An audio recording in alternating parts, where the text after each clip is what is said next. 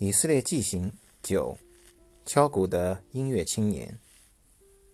从本雅明市集沿步行街一路走，可以走到著名的卡梅尔市场。卡梅尔市场是许多旅行指南都会推荐的一个目的地，因此它常常在旅客的行程清单上。许多文章称卡梅尔可能是近东最大的一个露天市场。我不知道是不是最大的，走上一圈的确是要花些时间。虽然是露天，走在其中倒也晒不到多少太阳，因为路两边的街铺、巨大的遮阳棚几乎都衔接上了，铺天盖地的遮阳棚能挡住百分之九十的阳光，所以啊，逛起来和室内市场感觉也差不多。其实。这里密密麻麻的街铺，倒和香港的女人街有几分相似。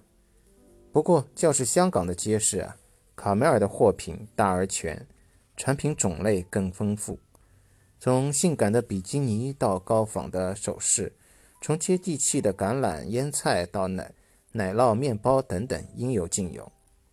你很难说清它的主题，反正生活中用得着的，这里几乎都会有。走进卡梅尔市场，就像走进了一个万花筒，让人眼花缭乱。其实，不仅是游客会光顾，特拉维夫本地人也常常将到卡梅尔市场采购作为一周中必要完成的一件事。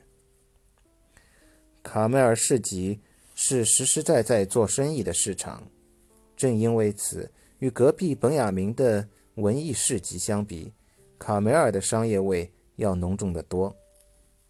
摊位上的犹太老板也要比隔壁本雅明街上的艺术家们更繁忙、更勤快。大部分商家都会约吆喝招来生意，免费试吃也司空见惯。逛市场的人们出手率也大大高于艺术集市。在这里，老板通常没有空和你闲聊，甚至你站在摊位前久了而又不买东西，他都要赶你走。原因就是你挡住了他的摊位，阻碍了真正的客人。卡梅尔总是人头攒动，极有人气。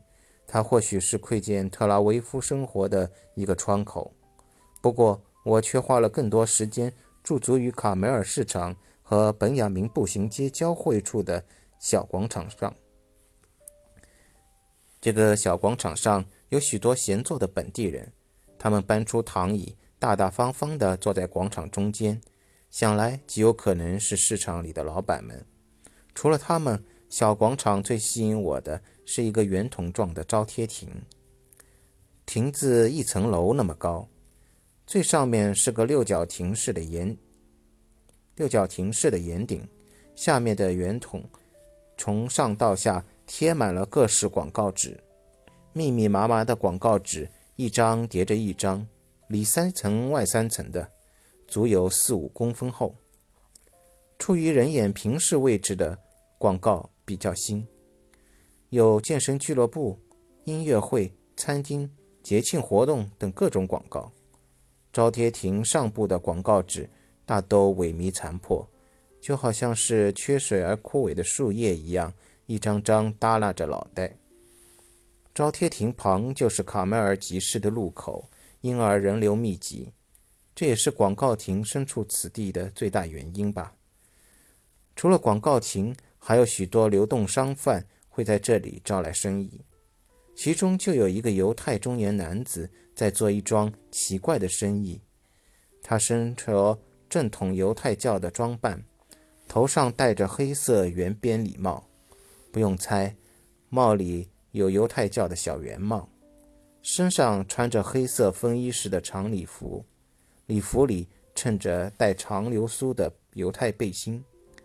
通常这背心啊是穿在里面做内衣的，但这位中年油腻男潇洒地外穿这件背心，且不竖起来。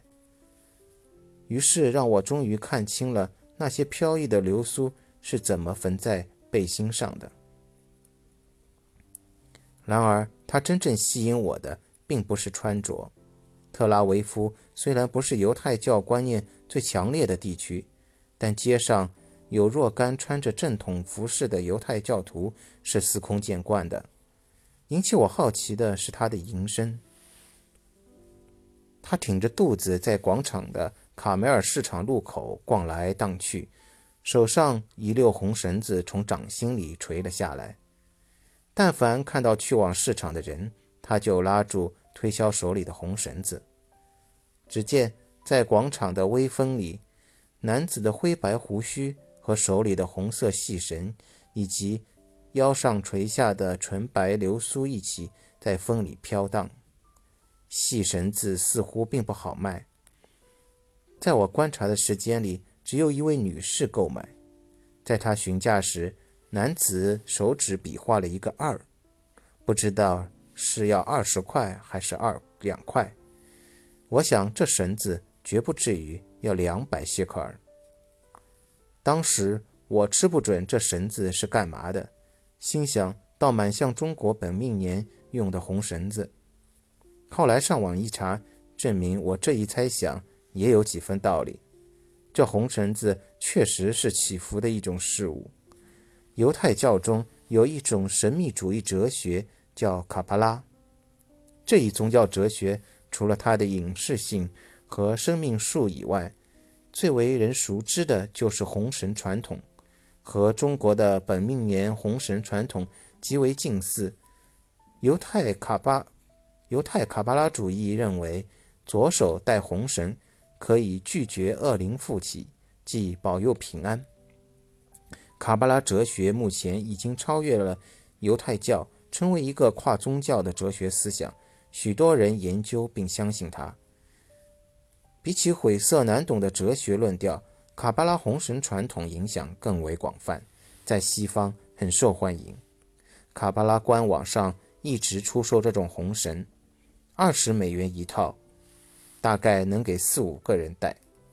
在美国，许多一线明星，比如小甜甜布兰妮、麦当娜和侨居美国的贝克汉姆夫妇，都是卡巴拉红绳的拥趸。尽管在美国吃得开，可是灰白胡子却没做成几笔生意。不过看得出，他也不太在乎生意的好坏。反而被广场最边缘的一阵鼓声吸引。不仅是他，还有广场上闲坐的大爷、路过广场的客人，都被吸引了。这是一阵奇怪的鼓声，很闷，但节奏异常激烈。前一拍还没落地，后一拍乃至后两拍，就迫不及待地撞向了你的耳朵。我也循着这奇怪的鼓声迈动脚步，来到广场边，才开心打鼓的是个和鼓声一样奇怪的犹太青年，一顶咖啡色镶白边花纹的犹太教圆帽紧紧地扣在他褐色的短发上。他身材修长，却屈着身子坐在小板凳上，膝盖几乎和肩头平行，头始终低垂。几乎要埋进曲起的两腿之间。与他颓废坐姿截然不同的是，他上下翻飞的手，拿着鼓棒的双手奋力敲打着面前的鼓，节奏飞快。他的手上下左右交错飞舞，就像是叶问打出的咏春拳，凌厉快速而又连绵不绝。再看鼓锥落处，他的鼓。比他的人还要奇怪。他面前两个油漆桶倒置着，桶上涂鸦着拿鼓棒的双手。这便是他最主要的鼓。油漆桶下面躲着一个还算有鼓样子的一只破鼓，边上席地放着两片变形废旧的鼓叉，一个叉子扭曲变形，形成波浪起伏状。每次击打它。他都会疼得跳动一下。另一片叉子虽然平整，但中间部分破碎的厉害，露出一个死海一样形状的空白部分。因为主打油漆桶，鼓声自然比较闷，全靠他奋力击打才能激昂起来。地上一堆废塑料烂铁，在这个犹太青年手下却成了爱不释手的乐器。他一刻不停地击打，几乎从不停歇，击打快速、准确，甚至有些歇斯底里。在他的击打下，摇滚的鼓声回荡在广场上，游客、路人纷纷停下脚步，观看年轻人疯狂的打击乐表演。许多人不禁上前投下钱款以示欣赏。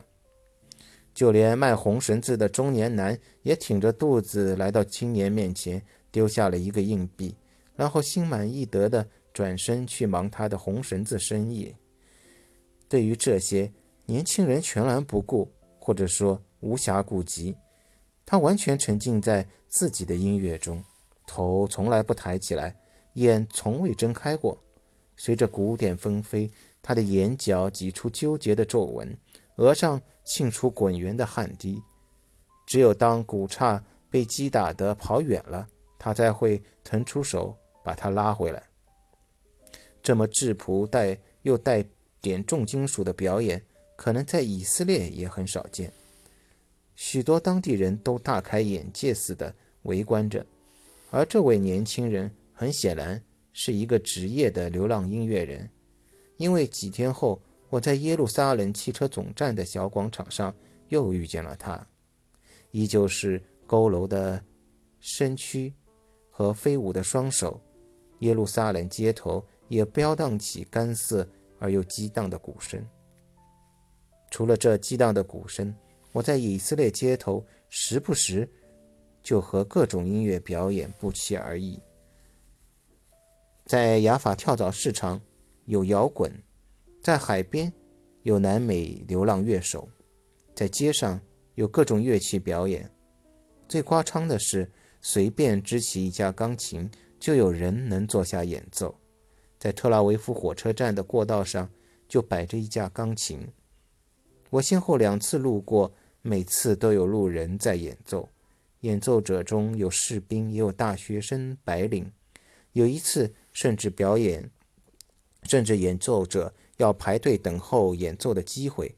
而在耶路撒冷的小广场上，有一台水泥做的钢琴，有个白头、有个满头白发的老人坐下从容演奏，老朽的身躯和清丽的乐声形成鲜明的对比。